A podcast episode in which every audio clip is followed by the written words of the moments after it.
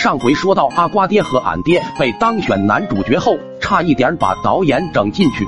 记得当时俺爹和阿瓜爹刚到拍戏现场，就听到领导对导演说，要在俺爹和阿瓜爹两个主角中选一个，重点培养成影帝。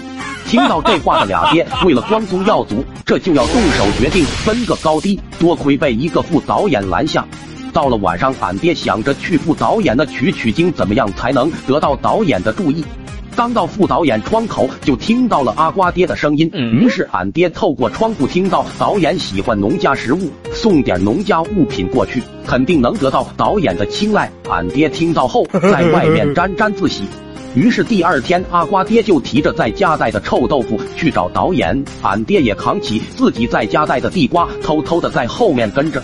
到了导演帐篷，俺爹透过窗户看见阿瓜爹在吹自己的臭豆腐，是用自己的香港脚腌制而成，最后还给导演塞了二十块钱。这时导演高兴的就要同意培养阿瓜爹。此时俺爹一脚把门踹开，俺爹就开始给导演介绍他带来的地瓜。听烦的导演问俺爹，除了地瓜还有别的吗？俺爹也是老实人，直接说没有。这时阿瓜爹跑出去叫了好多金发美女，好家伙，这可把导演 直接整不会了。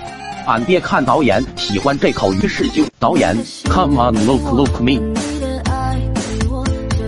谁知屋里的事情很快被群众演员传开了，说俺爹和阿瓜爹想用自己的身体强行霸占导演。最后导演受不了舆论压力，就把两人开除了。从此两人在村里也出了名。